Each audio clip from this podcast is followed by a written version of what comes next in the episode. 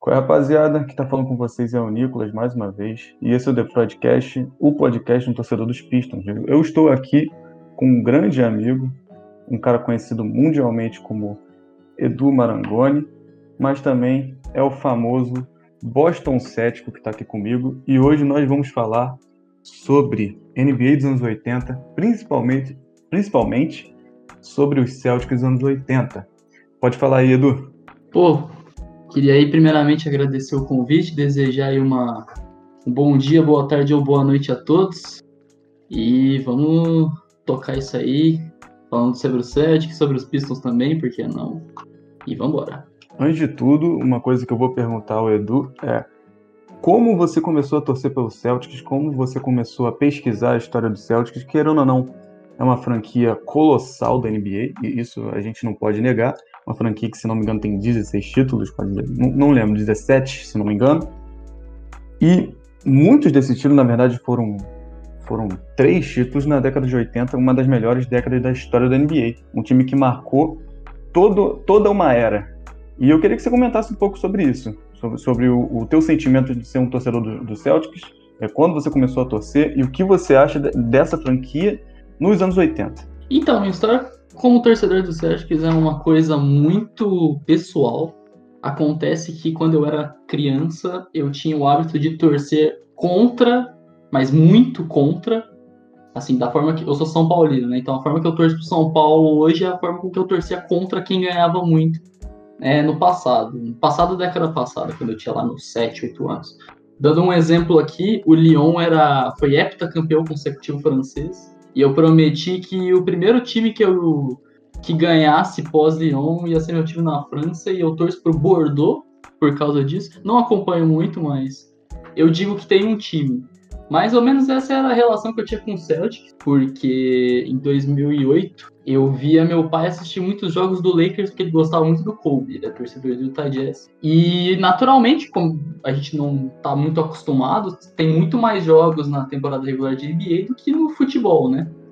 Então, obviamente, eu via muito mais o Lakers ganhar do que perder, porque o Lakers deve ter o que, umas 50, 60 vitórias nesse período. E aí eu prometi, o primeiro time que ganhasse do Lakers ia ser meu time, e esse time é o Boston Celtics, que ganhou em 2008, sem eu fazer a menor ideia de quem era Paul Pierce, Kevin Garnett e companhia limitada. Aconteceu que passou um tempo, e em 2016, acho que a galera do Rio vai conhecer também essa instituição. Eu estudei no Cefet, só que de Minas, porque eu morava em Minas. No Rio acho que também tem, em outros estados provavelmente.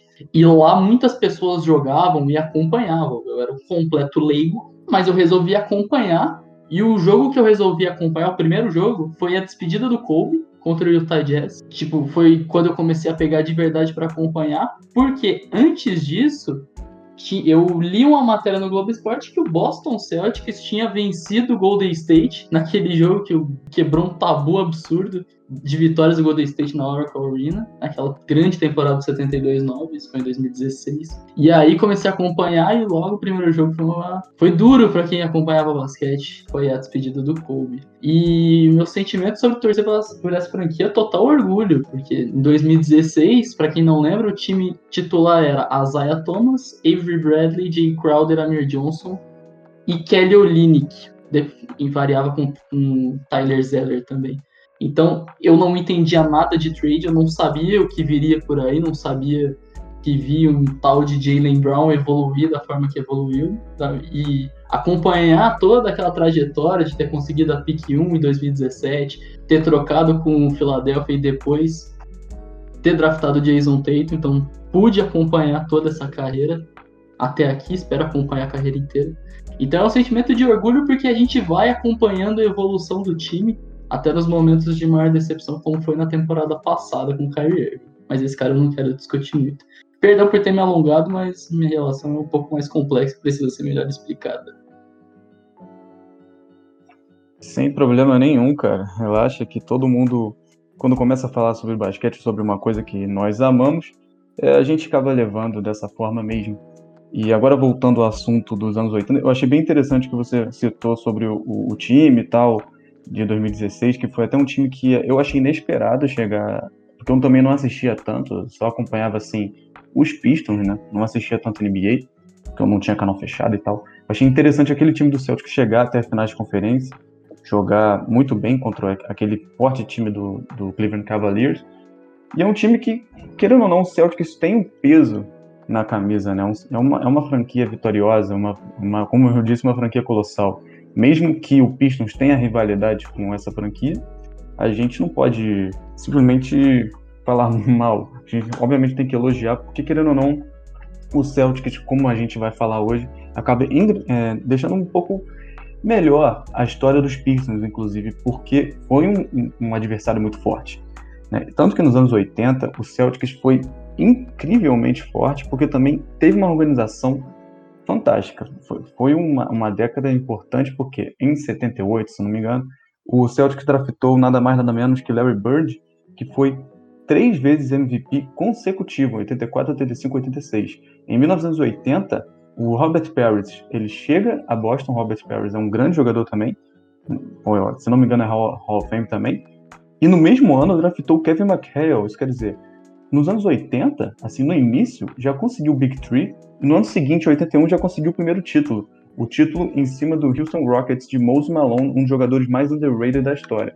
É, Edu, tu quer comentar alguma coisa sobre essa final? Você é, sabe de alguma história importante? Até deixei cair um traço aqui, peço até desculpa, rapaziada. Ah, essa questão aí é muito interessante. O Larry Bird foi em 79, eu acho, que eu acho que ele jogou os playoffs da década de 80, acho que quase todos, tirando um ano que ele perdeu por lesão. E essa trade do pelo Robert Parrish, pelo McHale, veio de uma vez só. Porque eu acho, eu posso estar falando uma besteira absurda, eu vou até pesquisar aqui. Aí a próxima vez que eu aparecer falando, eu, eu faço minha correção caso eu esteja errado. Mas no outro ano, depois de pegar o Larry Bird, o Celtics conseguiu a pick 1 e acabou fazendo uma, a mesma coisa que o Celtics fez em 2017, só que melhorado. O Celtics fez a troca com o Golden State Warriors. Acho que na época tinha alguém que era muito cotado. E mesmo assim o Celtics foi teimoso, trocou a pick 1 pela pick 3, que virou o Kevin McHale, mais o Robert Parrish. Então nessa brincadeira aí se formou um Big Tree, que se formou um Big Tree só depois de mais anos, porque o McHale era inicialmente o sexto homem. E daí a gente forma o time que a gente conhece. Foi muito legal você comentar também sobre a questão do Detroit, porque acontece muito do Boston Celtics, também muitos torcedores do Celtics, é, pela quantidade de títulos apenas valorizarem a rivalidade com Los Angeles Lakers. Mas não é nada assim.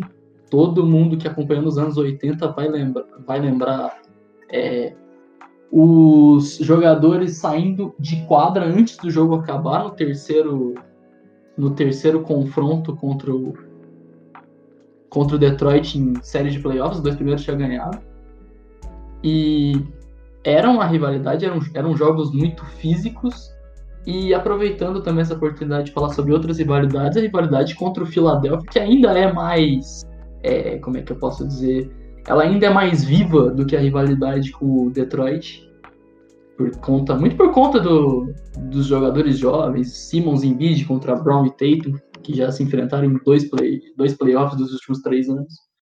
É, também era muito forte. O jogo 7, eu acho. Eu não, eu não, vou lembrar se foi em 82 ou 81. Foi em 82, foi um dos jogos mais físicos de todos os tempos. Então, acho muito legal aproveitar a oportunidade para reforçar que o Celtics não é apenas rival do Lakers, e isso é muito bom, porque alimenta ainda mais a nossa história essa questão mesmo de rivalidade, o pessoal apenas vê as finais de NBA. Porque se você for analisar dessa forma, os, Pistons praticamente só teria rivalidade com o Lakers e com o Spurs, sendo que o Pistons nem rivalidade com o Spurs tem direito. Foi apenas uma final e foi, se não me engano, para mim, na minha opinião, a final mais disputada da, da história, mais ou menos, da história recente da NBA em 2005, foram sete partidas, que o título foi decidido, na minha opinião, num erro defensivo do jogador do Pistons chamado Rashid Wallace, que estava fazendo uma final excelente, que ele acabou deixando o Robert Horry livre para acertar o, arremesso e ganhar a partida, se não me engano, no jogo 3.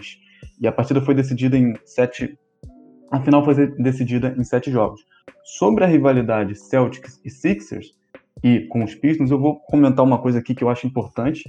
O, a equipe do Celtics jogou oito finais de conferência na, na década de 80 e perdeu apenas três.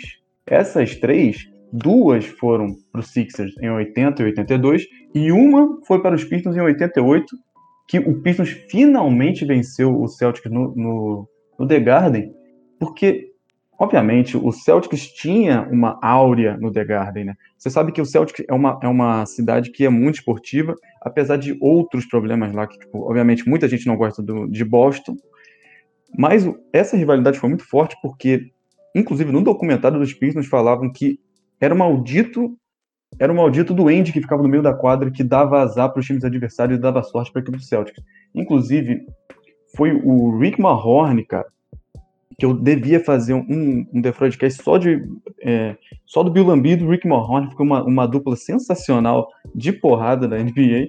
Rick Mahorn, ele cuspiu no Duende é, antes da vitória em 1988. E lá no The Garden, em 87, o Pistons poderia ter passado para sua fin primeira final de NBA, mas o Isaiah Thomas, que estava tão nervoso na época, o Pistons estava finalmente ganhando do, do, do, do, Celtics no The Garden, ele acabou tocando a bola errado e o Larry Bird fez o momento dele, roubou a bola, tocou pro, pro companheiro de equipe, se não me engano foi o McKay ou, ou, ou não lembro quem, quem foi que fez a cesta, para vencer a partida. E na, na, partida seguinte, claro, o, o Celtics acabou passando dos Pistons e indo às finais contra os Lakers, que foram, se não me engano, umas Quantas finais foi contra os Lakers? Foram quatro finais? Eu acho que foram quatro finais. Tenta me confirmar, Edu. Foram contra o Celtics contra o Lakers foram três finais. O Celtics ganhou a primeira em 84. Foi a, na minha opinião, é a maior série de finais da história da NBA. Tem a parte do Celtics e Lakers é dividida em três partes e a segunda parte ela é utilizada só para detalhar essa série, para você ver o tamanho que ela tem. Um terço da história de Celtics e Lakers eles retratam em uma série, em uma, em, desculpa, exatamente, uma série. E as outras duas o Lakers acabou ganhando, sendo a última o Celtics na verdade veio como um baita de um azarão, tava todo desfalcado já, o Kevin McHale com o pé quebrado. Tem até uma história é interessante. É isso então... que eu então ia comentar do Kevin McHale, que ele jogou a temporada inteira com o pé quebrado. Eu achei sensacional isso. Porque eu, eu vi essa última parte, eu, eu nem. Cara, eu, eu não consegui terminar de ver esse documentário do Celtics e do Lakers, tá ligado? Que é bem interessante mesmo. Eu não sabia que era uma série tão emblemática porque eu só li, tá ligado? Eu não, não cheguei a assistir. Então eu devo assistir, cara. Você tem algum momento que você acha, tipo, muito interessante, o colossal dessa série? Ah, para mim é a parte 2. A parte 2. Esse, esse documentário ele é muito bom, mas para quem tem um lado nessa história é melhor ainda. Porque é muito claro naquele documentário como eles se odiavam, e quando você tem um dos lados é, na sua história, você odeia junto, comemora junto, vibra junto. Aquilo é muito legal. Mas se fosse para separar uma parte, assistam a parte 2, que ela é um pouquinho menor. Ela tem acho que uns 50 minutos só. Então quem tem o Watch ESPN, cara, tá lá. Você que não tá aí de bobeira, tá de madrugada, tira, um, tira, uma, tira uma horinha para assistir isso aí, porque isso aí é legal demais. E eu vou aproveitar aqui para vocês que vão assistir, obviamente, não comparando, já que Lakers e Celtics marcaram a década de 80. Por favor, já deve ser a milésima vez que eu falo, assistam o documentário dos Bad Boys, para vocês entenderem a importância desse time e o respeito que esse time devia ter. Porque com esse documentário alavancou bastante a história dos Pistons. Por quê? Porque na época os Pistons eram odiados por bater em todo mundo, entre aspas. Mas no documentário mostra que o Celtics também batia bastante, inclusive no documentário James Worthy, ele falou que o, Pistons para ele não era Bad Boys, o Bad Boys mesmo era o Celtics que teve um confronto. Se não me engano foi esse confronto da final de 84, que foi muito duro. O Celtics sabia bater também. A, a questão de você jogar fisicamente é você saber é, pegar o adversário. Inclusive teve uma série entre Pistons e Pistons e Celtics, se não me engano foi em 87, que o Bill Lambier conseguiu tirar o, o, Larry Bird da partida, o Larry Bird, que estava sensacional, era o auge da carreira do cara, ele conseguiu tirar o Larry Bird da partida e se tirar, claro, porque ele foi ejetado junto, e o Pistons acabou vencendo a partida lá no Silverdome, que caso vocês não saibam, cara, O Pistons jogou no Silverdome, que era um estádio do Lions, cara. O, era um estádio que tinha, porra, vamos botar 60 mil para cima, 70 mil para cima, que era um gigantesco e o Pistons jogava lá. Antes de chegar o The Palace, que o The Palace também foi uma grande sorte para nós, que a gente entrou, chegou no The Palace, jogou tanto, tanto que a gente venceu o, o Celtics bem, vencemos o Bulls bem e fomos campeões lá. É, esses confrontos contra o Celtics, que foram quatro, aqui que está tá mostrando. O primeiro foi em 85, que o Celtic venceu nas, nas, finais de, nas semifinais de conferência. O Pistons venceu apenas duas partidas, o Celtic venceu as outras quatro. E as duas partidas que o Pistons venceu foram em casa. Isso quer dizer, os Pistons não conseguiu vencer no The Garden. E aí eu pergunto para Edu, essa áurea do The Garden, além das partidas contra os Pistons, tinha com, outros, com outras equipes também nos playoffs? Era, era uma torcida muito, muito mais forte, né? muito mais eufórica. O que, o que você acha sobre isso? Comente, disserte, fale o que você quiser, meu amigo. Então, Nicolas, a questão do, Lepre, do Leprechaun, que eles costumam comentar, que é o duende que fica lá no meio da quadra, ele reverberou. Eu não sabia, inclusive, tanto dessa questão com o Pistons. Eu assisti o documentário dos Bad Boys, recomendo fortemente, mas eu não, não me lembrava. Agora, o Lakers passa 20 anos com essa coisa do, do Leprechaun. Porque o Celtics, para quem não sabe, venceu as oito primeiras séries contra o, o Los Angeles Lakers incluindo um jogo em 69, que é a maior zicada de todos os tempos, que o Bill Russell tá no último, último ano da carreira dele, é o último jogo como, dele como jogador, ele já era jogador técnico. E o Lakers com um time bem melhor, tinha o Wilt, tinha Jerry West, tinha o Edin Baylor. E o jogo era em Los Angeles e eles colocaram um monte de balões em cima do no teto do ginásio para quando o jogo acabasse eles já soltarem aquilo e cair um monte de balão no lá no lá no, no meio do ginásio mesmo. Mas acabou que mesmo com o time enfraquecido, o Celtics continuou e ganhou do Lakers de novo. Isso só foi parar em 86, 85, desculpa, que foi quando o Lakers finalmente conseguiu bater o Celtics em pleno TD Garden TD Garden não, desculpa. É o Boston Garden, o TD Garden só, só começou a ser em, 80, em 95. E, e aí o Lakers acabou a maldição. Eu acho que foi até ali, inclusive, que os outros times viraram e falaram, opa, dá pra ganhar. E aí, a partir disso, o Detroit também ganhou uma série em 88 e também acabou com essa zica danada. Mas pode ficar sossegado, Nicolas, que não era só o seu time, não. Pois, ainda bem, né? Ainda bem que não era só meu time, porque eu não, não iria sofrer sozinho.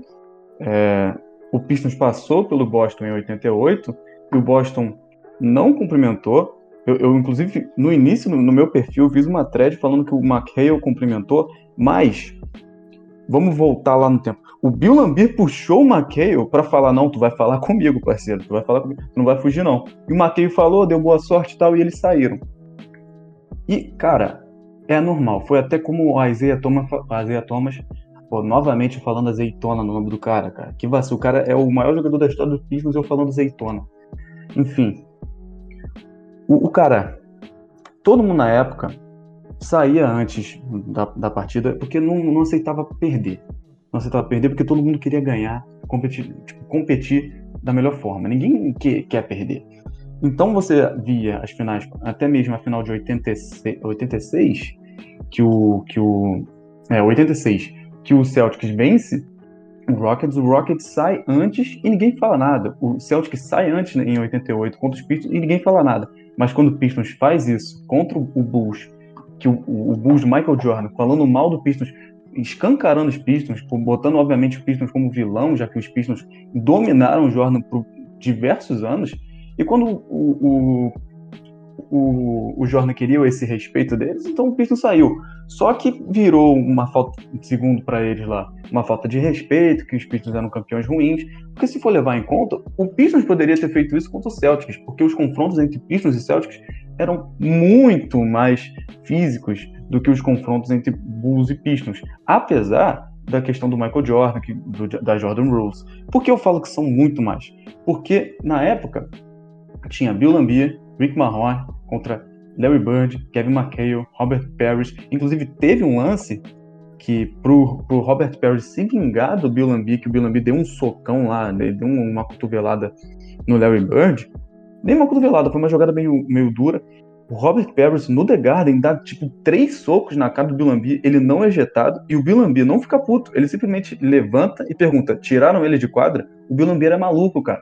O Bill Lambier não queria saber se ele ia levar porrada. O Bill Lambier só queria ganhar. Por isso que é um jogador que, na minha opinião, devia ser muito mais respeitado do que é hoje em dia, que muitos consideram apenas como um jogador violento. Era um jogador técnico, era um pivô que sabia arremessar de três lá nos anos 80. Ele foi muito importante nos títulos dos Pistons, inclusive é um dos maiores jogadores da história dos Pistons, os maiores reboteiros da história dos Pistons.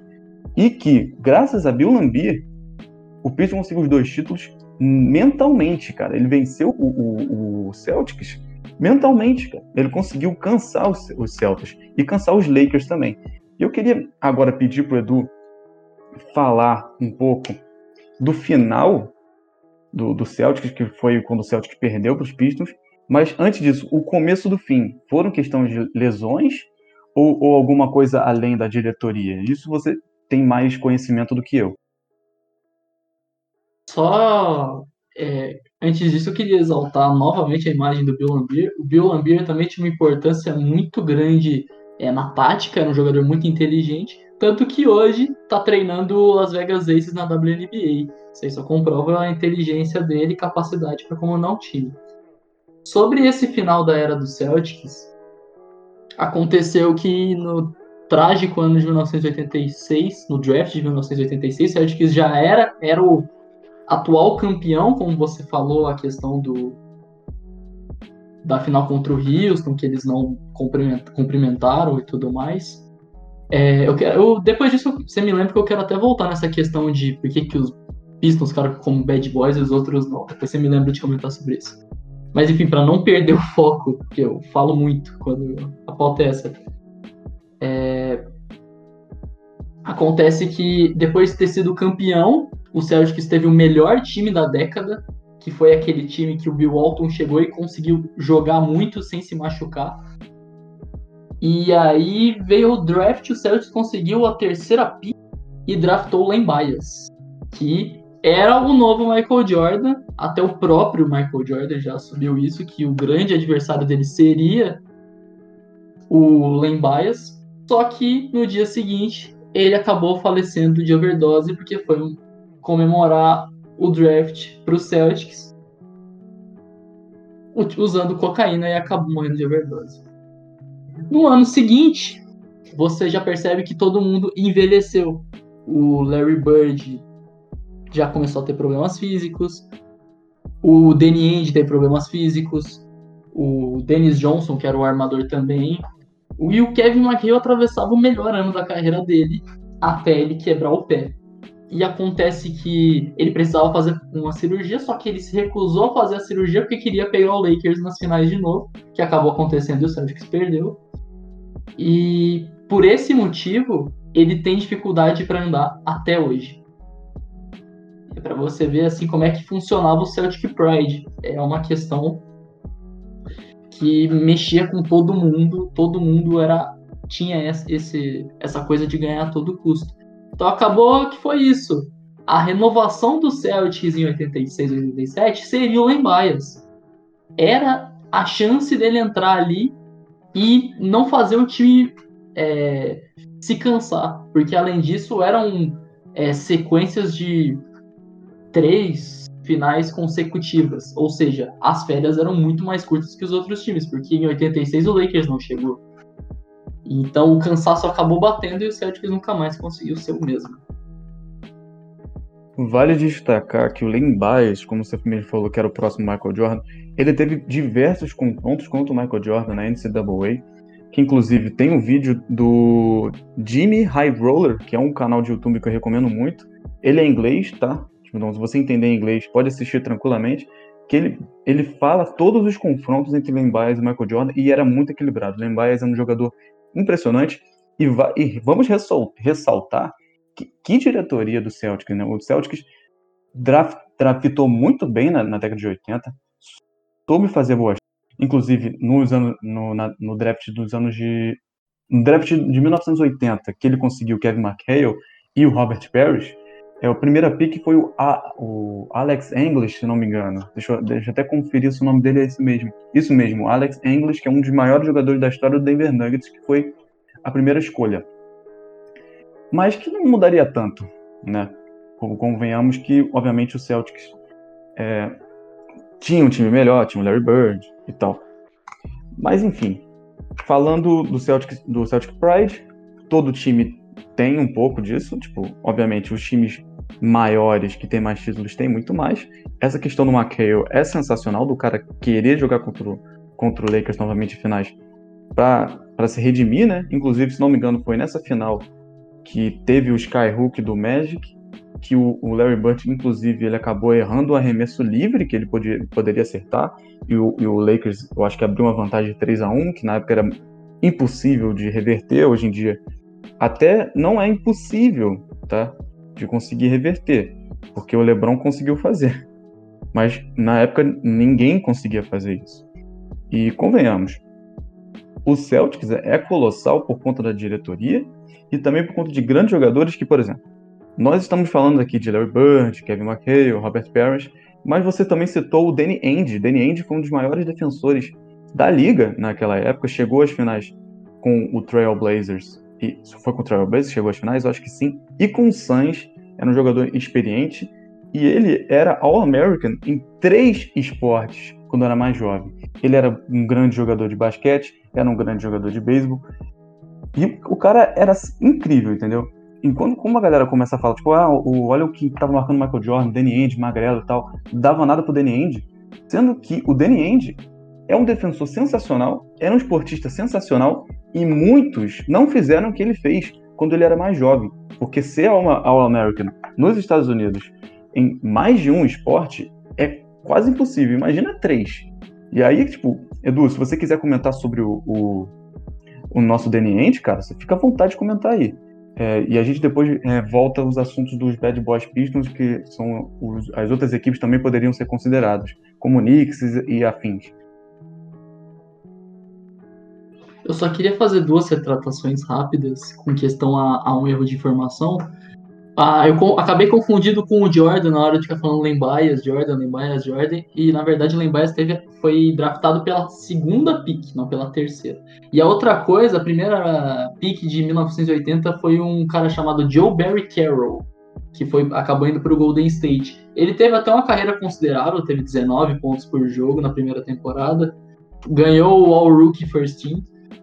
É, e só isso que eu queria retratar mesmo. Quanto ao Danny Ainge, o Danny Ainge ele acabou sendo marcado por ser a grande figura do jogo do Celtics de ganhar a qualquer custo, não importa como. O, ele era um jogador extremamente raçudo, que não se preocupava se ele ia quebrar o seu tornozelo ou não. Então ele é aquele típico jogador que é amado pela sua torcida e odiado pelo pelo restante do, da liga. E era extremamente importante defensivamente. Hoje em dia é um excelente general manager. Eu adoro pelo menos ele. Ele tem alguns defeitos de não é, conseguir fazer contratações pontuais para reforçar seus, seus, seus times. Mas fora isso é um general, general manager sensacional. Só ver o que, que ele fez para conseguir Marcus Smart, Jalen Brown, Jason Tatum, que hoje em dia são os pilares do time. Agora, agora vamos comentar de alguns lances, tá? Eu já comentei rapidamente do lance da roubada de bola do Larry Bird, mas eu queria comentar alguns lances de finais. E eu tava vendo um vídeo do. que até esqueci, o Mike Corzemba de algumas de todos os times que tiveram alguma falha em finais ou alguma coisa do tipo que prejudicou em, em um eventual título ou eventual eventual chance de título.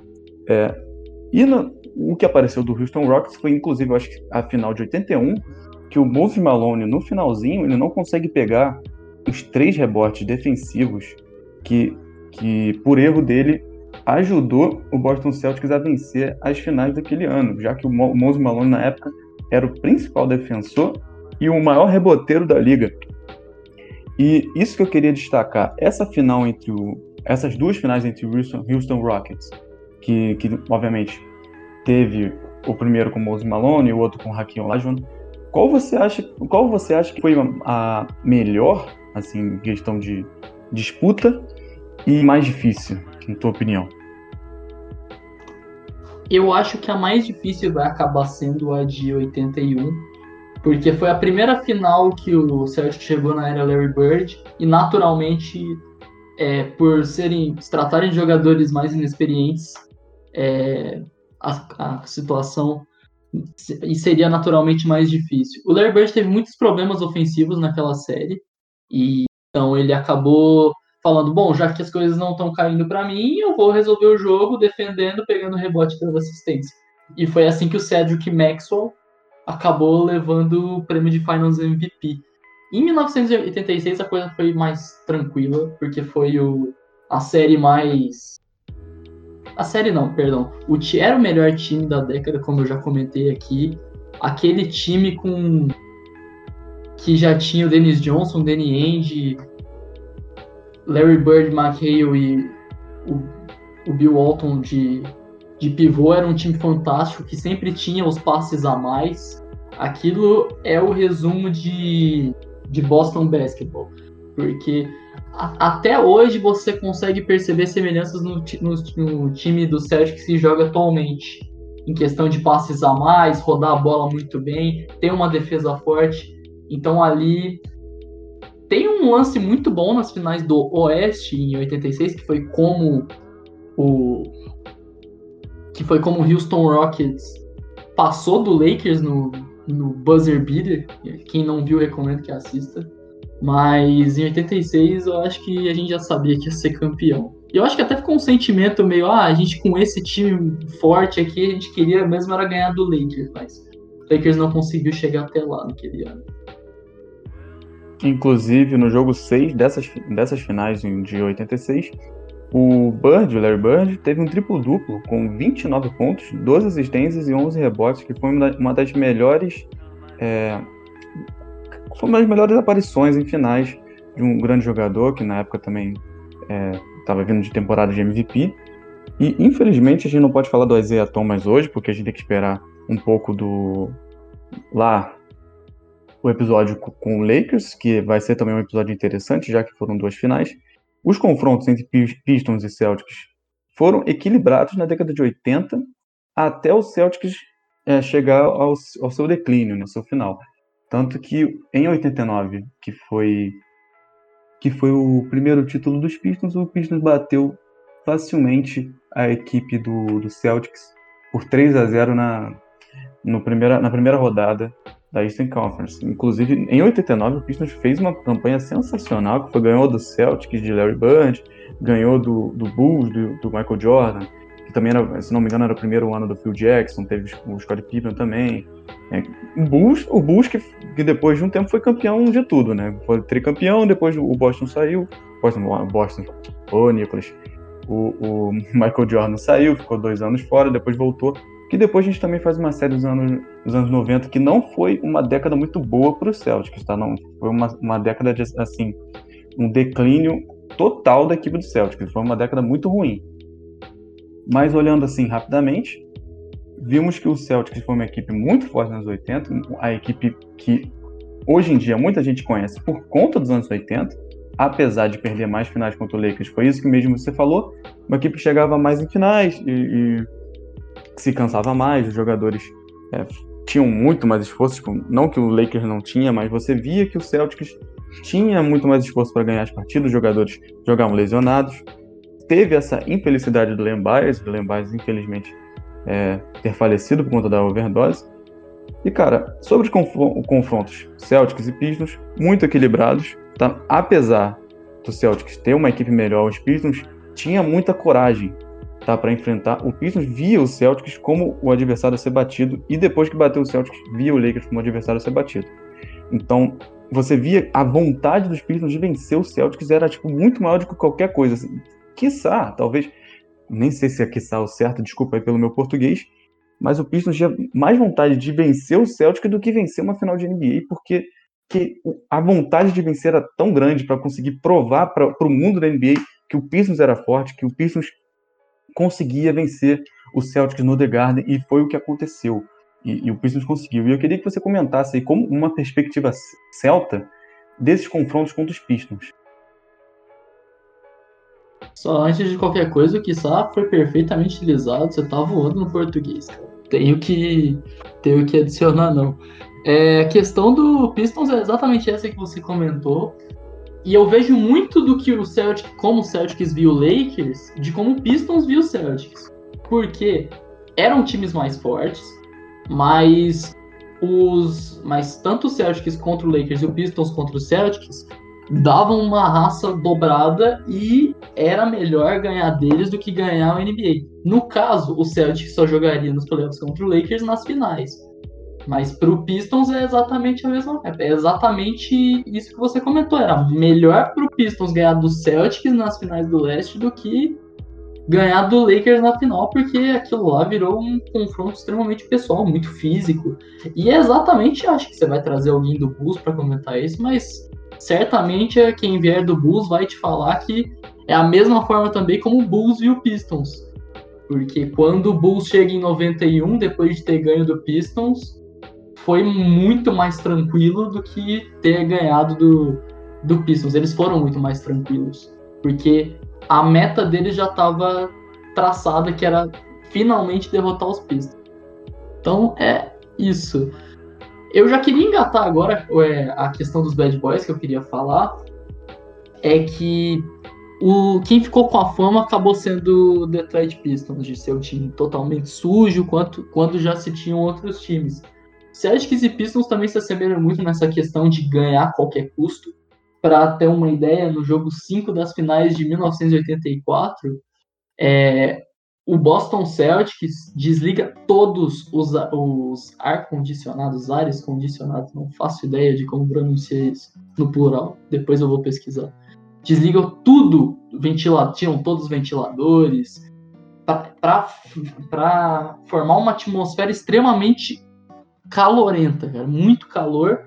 E o Celtics provavelmente treinou isso ao longo da temporada, jogar em ambientes muito quentes. E daí acaba ganhando com facilidade de jogo 5. Vitória essa que seria fundamental para ganhar no jogo 7 e levar o título, o 15 da franquia. E só que o que, que tem a diferença? Eu acho que a figura do Larry Bird ela foi tão emblemática para todo mundo que não conseguiram pintar essa essa fama de bem contra ruim, o bom contra o ruim. Por quê? A NBA está sempre querendo fazer isso. Mais recentemente, a gente teve em 2004, quando o Suns era o time legal e o Spurs era o time muito chato. De se assistir, era um time muito coletivo, marcava bem, e o Spurs sempre ganhava. Então acabou ficando a fama na época do Spurs ser o time ruim e o Suns ser o time bom. Isso está sempre acontecendo. O Pistons é a mesma coisa, só que o Pistons teve na era de maior evidência da NBA, por isso que ficou conhecido como o vilão maior. O Celtics também estava nessa fase, mas como eu falei, a figura do Larry Bird é muito emblemática. Tentaram pintar ele como líder de um time de brancos, como, como se eles fossem os supremacistas e tudo mais, só que o Larry Bird nunca foi favorável a essa, a essa figura, porque ele não tá nem aí, ele não quer saber disso, ele só quer jogar o basquete dele. Então ele conseguiu entrar na, na Black Culture de uma forma que a foto dele tava em barbearia de gueto. É, é uma coisa assim que era inimaginável até ele chegar. Muito por conta dessa figura do Larry Bird que o Celtics não se tornou um, os real bad boys. Entende? Eu não sei se eu consegui explanar isso de uma forma mais tranquila de se entender, porque eu falei muita coisa ao mesmo tempo. Mas basicamente é por essa razão que eu acho que o, os Pistons acabaram ficando com a fama e não os Celtics.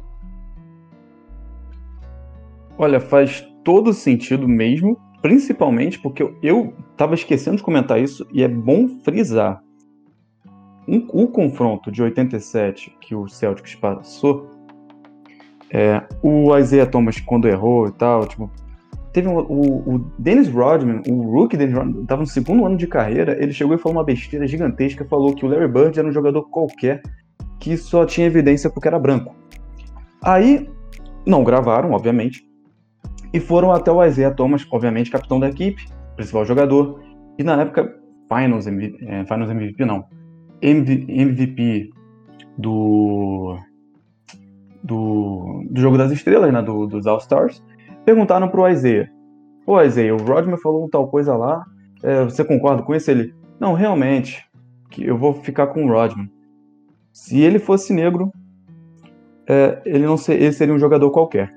E essa frase marcou muito mais do que qualquer porrada que o Pistons deu, porque botaram o Isaiah Thomas como racista, botaram o Isaiah, botaram o Isaiah Thomas pro muro, e isso também atrapalhou o Isaiah Thomas para ir, para não ir, no caso, para o Dream Team de 92. E, cara, o Isaiah Thomas ele merece um The só, assim, só de falar, só falar sobre ele, porque é uma figura que sofreu muito na infância, é uma figura que ba batalhou muito para chegar onde, onde ele chegou e batalha até hoje. É um cara que é muito, na minha opinião, devia ser muito mais respeitado. Todo mundo fala besteira, todo mundo fala besteira. Ele, ele mexeu com um cara branco errado, que, como o Edu falou, o, o Larry Bird era tão emblemático, ele entrou na cultura, na cultura negra, de certa forma. Era um jogador que não queria saber sobre esse quesito de segregação, algo do tipo, que obviamente na época estava muito forte, até hoje está. A gente vive ou não, infelizmente não está mudando, mesmo que nós, é, a gente pensa dessa, tipo, de uma forma mais igualitária, muita gente pensa ao contrário, muita gente segrega e, e muita gente morre por conta disso, que é uma coisa absurda. E na época botaram Isaiah Thomas ali para Cristo, já era odiado de certa forma, foi muito mais. E isso atrapalhou demais tanto que ele teve que fazer. Estava atrapalhando tanto que eles tiveram que fazer uma coletiva, o Isaiah Thomas e o Larry Bird, uma coletiva antes do primeiro jogo das finais de 87, para explicar toda a situação. E o Isaiah, cara, mostrou para todo mundo que ele faz o que ele for para defender um, um, um, companheiro de equipe. Esse foi um momento que atrapalhou a carreira do Isaiah internacionalmente, de moda, mas definiu que é os Pistons. Uma família, a vontade de vencer é muito maior do que qualquer outra coisa e teu, o, o teu companheiro de equipe como um irmão. O Rodman, ele estava apenas no seu segundo ano. O Rodman é um cara, era um cara problemático desde sempre. Ele via o Pistons ali como realmente uma família para ele. Tanto que quando o Pistons se desmontou assim que, que perdeu pro, pro, pros Bulls, que tipo, a Isaiah Thomas estava com muita lesão, jogava com lesão. O Bill Lambito, ele era ele era mais físico, mas o Bill Lambier e o Isaiah chegaram a brigar, tanto que o Bill Lambier ele se aposentou, o Vinnie Johnson já estava já tava mais velho. naquele time, basicamente, só, só sobrou o Joe Dumars. Né? O resto saiu. Só que você viu o Rodman ali, um, um, rapaz jovem que, obviamente, ia falar besteira e não tinha tanta maturidade na época. Era um jogador que, se você assistir o vídeo dele ganhando o prêmio de melhor defensor da liga, ele chora, porque também passou por muitas dificuldades quando era mais novo. E esse momento foi emblemático para os Pistons. E talvez, não sei se tanto para os Celtics, porque demonstrou a forma que para alguns o Larry Bird era visto. Já que ele era o cara a ser batido, já que ele era o cara mais importante ali do Celtics e o mais importante da Conferência Leste. Aí eu queria saber alguma opinião sua, do que você gostaria de comentar sobre esse fato, porque eu acho muito importante frisar isso que eu estava até esquecendo. Sem dúvida. Isso aí eu acho que foi um dos fatores que mais atrapalhou. Mas eu ainda acho que o fator que não levou ele pro Dream Team foi a relação dele com o Michael Jordan. Eles tentaram dar essa passada de pano no The Last Dance, eu não sei se você assistiu. Mas eu acho que isso aí não engana ninguém. Ele era um cara que ele não tinha uma relação tão boa assim. Óbvio, Magic Johnson odiava Larry Bird e vice-versa. Mas fora de quadra, eles não tinham uma relação tão era uma relação basicamente o Messi e o Cristiano Ronaldo atualmente, sabe? Obviamente os dois querem um ser melhor que o outro sempre, querem um tá ganhando do outro sempre, mas fora de, de campo eles não se bicam tanto. Já com o Isaiah Thomas, a relação com essas grandes estrelas não era tão boa. Acho que o Larry Bird era uma relação melhor, muito por conta dessa coletiva essa iniciativa. O Larry Bird era um cara muito mais tranquilo com isso, ele odiou muitas pessoas, ele odiou pou, poucas pessoas na carreira. E sobre o Dennis Rodman, que eu queria ressaltar, ele tinha essa ideia de de que era uma família e que aquilo ia durar para sempre, tá? Isso tá muito no documentário dele, o For Better or Worse, se eu não me engano, esse é o nome. E ele achou que aquilo nunca ia acabar e entrou numa depressão profunda depois que tudo acabou e quase. Cara, documentário fantástico esse documentário aí. Fantástico. Literalmente demonstra tudo, tanto o auge do Dennis Rodman que foi no Chicago Bulls, e também a passagem, na minha, na minha opinião, uma passagem incrível que ele passou pelo Spurs, que ele, que ele demonstrou um caráter dele pelo Spurs, que ele simplesmente esperou. Inclusive, uma coisa que eu, que eu queria falar sobre, já que chegamos a. Estamos gravando em setembro, setembro amarelo e tal. Eu não, eu não gosto muito de setembro amarelo, mas falar sobre o, o Dennis Rodman, Dennis Rodman, por conta dessa parada da, da família é, ter acabado, o, o Dennis Rodman chegou à frente do The Palace com uma escopeta tentando se matar, na frente do The Palace. E sobre a questão agora do Larry Bird e, e do Magic Johnson, o, o Isaiah não tinha problemas com ele, obviamente eles, obviamente que era somente por, por jogo. É, o, o, o Isaiah ele era muito amigo do Magic Johnson, era o melhor amigo do Magic Johnson na época. Ele era muito amigo do, do inclusive que foi para os Pistons, o Aguirre, que foi draftado na primeira, na primeira pick, o Isaiah foi pelo segundo, o Aguirre foi pelo Dallas Mavericks. Eles eram muito amigos do Magic Johnson. E essa relação com o Magic meio que deu uma esfriada por conta dos boatos de que o Isaiah Thomas estava falando que o, o, Magic era gay por conta do, do HIV. Também na época era um vírus que muita, muita gente não tinha muita informação. Muitos falaram que o Isaiah tinha falado aquilo, deu, deu boato e acabou atrapalhando a relação entre os dois. E sobre o Isaiah e, e o Michael Jordan, é questão mesmo de, de orgulho, né? Porque o, era, era, na minha opinião, era mais Pistons contra o Michael Jordan. Como o Isaiah era líder dos Pistons, obviamente o Michael Jordan não ia querer que o, que o Isaiah jogasse no Dream Team. E era claro, o, o, The Last Dance passou muito pano para muitas coisas. Muitas coisas. Inclusive, se você assistiu o Sem Corte, que o pessoal até botou na internet, o, o Miller, lá que era do Pacers, ele, ele falou isso, que, que, o, que o Isaiah não foi por conta do Jordan. E foi cortado na edição final para Netflix. Isso eu acho interessante ressaltar. Agora, que que eu, agora até perdi. O que você ia falar mesmo, Edu? O que, que você falou? O que, que eu ia falar? Eu só ia reforçar essa parte do Dennis Rodman mesmo, porque ele acabou entrando numa depressão profunda, porque pela primeira vez na vida ele estava se sentindo amado. Ele teve um passado muito duro. O pai dele era militar e aí acabou se estabelecendo em Filipinas ou no Sri Lanka, não sei. Fez 25 filhos, curiosidade aleatória. E a mãe tava sempre, nunca se preocupou direito com ele, expulsou ele de casa, ele foi adotado por, uma família. Essa família, assim, realmente amou ele, cuidou dele. Mas, assim, ele via naquele Detroit que ganhava é, defensor do ano, ganhava título, que realmente tinha muita gente que amava ele, isso fazia ele muito bem. Ele amava muito aquele grupo de jogadores que para mim é o ponto mais forte daquele Detroit Pistons, que é a questão de família, era realmente uma família, e quando acabou, ele não tinha a menor noção de que era business, e aí acabou exatamente parando nesse nesse caso no The Palace com a espingarda. Mas era só Inclusive, isso. não, tudo certo. Inclusive, que eu ia até novamente ressaltar é que é uma questão muito triste pro Isaiah também, porque quando o Isaiah, até no documentário do Rodman, ele chora, porque os dois são muito próximos, todo mundo sabe disso. O, o Rodman, a, o primeiro time dele com os Pistons, cara, o Rodman teve a camisa aposentada pelos Pistons porque ele tinha essa, essa relação, mesmo ele achando que, que ele não devia ter a camisa aposentada. Ele mesmo fala que não devia ter camisa aposentada, mas como não? Que foi um jogador principal, foi um rookie, assim, o cara foi draftado no segundo round da, do draft, ele foi um cara que demonstrou a capacidade dos bad boys lá de ser campeão, um jogador jovem que tinha muita vontade de vencer, um jogador que chegou do nada e já pegou posição de um cara que foi Hall da Fama. É, que eu esqueci, nossa, não deveria esquecer o nome dele, que ele jogou pelo Utah Jazz e, e a Hall da Fama, esqueci o nome dele, depois eu ponho nos, no, nos comentários. Você lembra o nome dele, Edu? É o Cal Malone? Não, não. O, o que era do Utah Jazz foi para os Pistons. Chegou às finais com os Pistons em 88 e depois trocou pelo Aguirre. Foi a principal troca. Eu até esqueci o nome dele.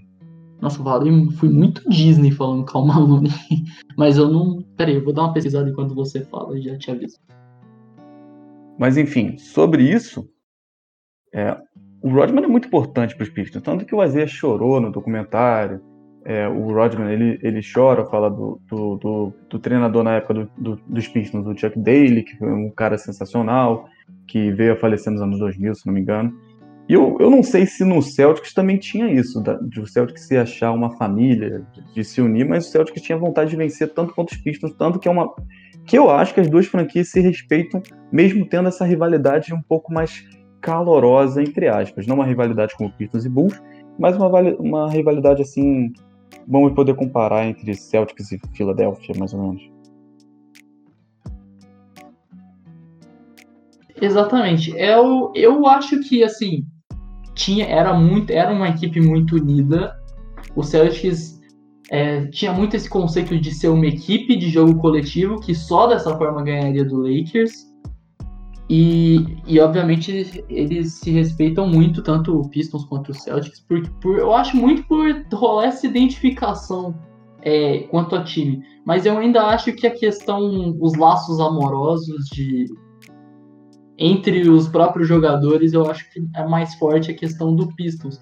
O Celtics teve alguns problemas é, é, em questão de grupo nesse meio período, que foi, por exemplo, quando o Cedric Maxwell ele ganhou o contrato máximo de forma merecida, mas depois disso acabou se machucando. O pessoal ali dentro já achava que ele estava fazendo corpo mole, que ele não queria fazer a cirurgia para ficar por isso mesmo, e aí isso acabou resultando na troca dele pelo Bill Walton, o que acabou a, curto prazo sendo muito bom porque deu um título pra gente, o penúltimo da nossa história.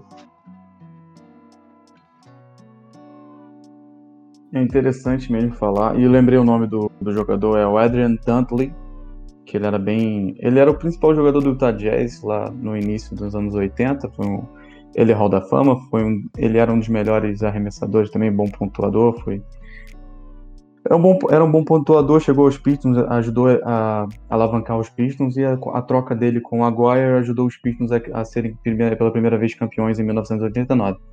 Mas muito bom debater aqui sobre o Celtics, debater sobre os Pistons nos anos 80 e essa, essa rivalidade.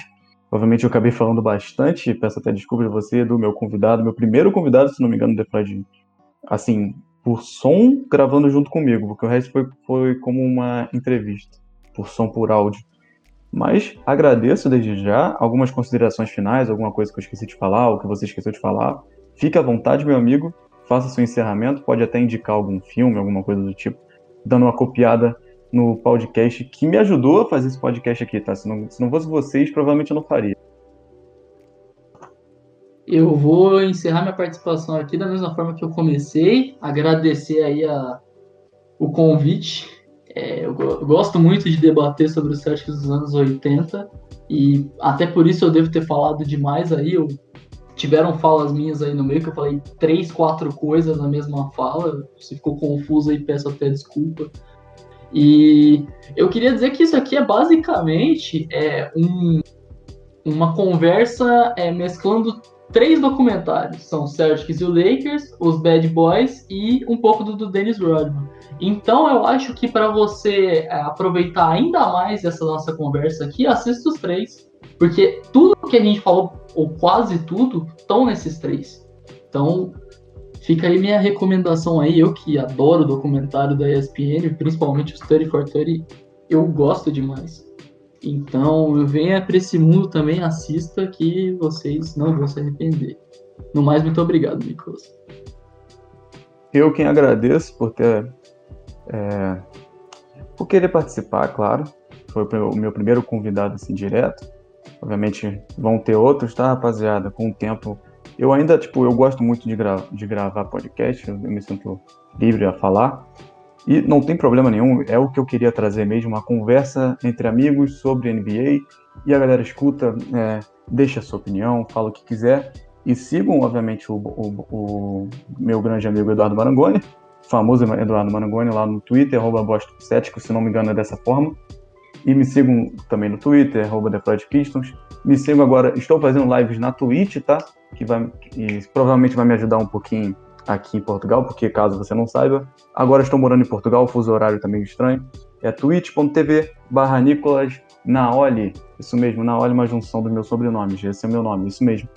E, obviamente, agradecer a indicação, como, como o Edu falou, são esses três documentários.